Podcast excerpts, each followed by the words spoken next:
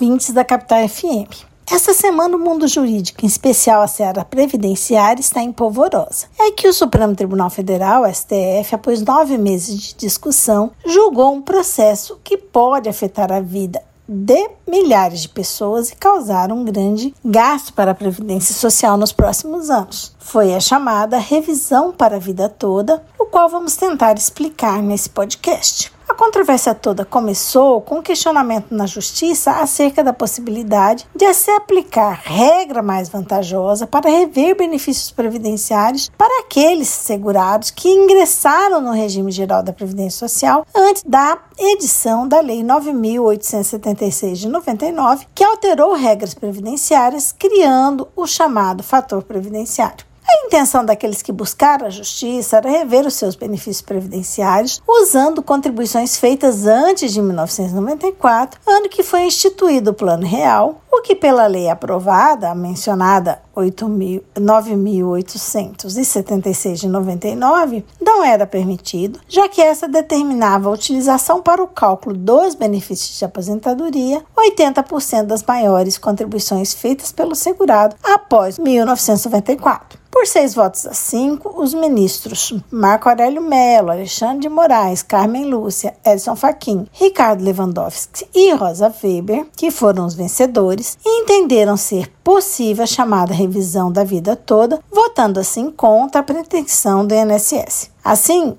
o STF, por maioria, acolheu as alegações dos segurados e decidiu que, para aqueles que se aposentarem antes de 2019 e assim quiserem, ou seja, que entenderem que a aplicação da Lei 9.876 de 99 foi prejudicial no cálculo de seu benefício, poderão solicitar a sua revisão judicial, incluindo então neste cálculo as contribuições anteriores a 1994, principalmente se esses trabalhadores tinham salários maiores nesse período. Em resumo, a revisão pode ser pedida por quem se aposentou entre novembro de 99 e novembro de 2019, quando entrou até uma outra lei alterando as regras. Alguém que tenha sido prejudicado pelas regras da 9.876 de 1999 e que tenha recebido seu primeiro benefício de aposentadoria há 10 anos, até 10 anos, face o prazo prescricional. Segundo o INSS, a decisão pode provocar um gasto aos cofres públicos de mais de 46 bilhões de reais nos próximos anos. Mas, como mencionado,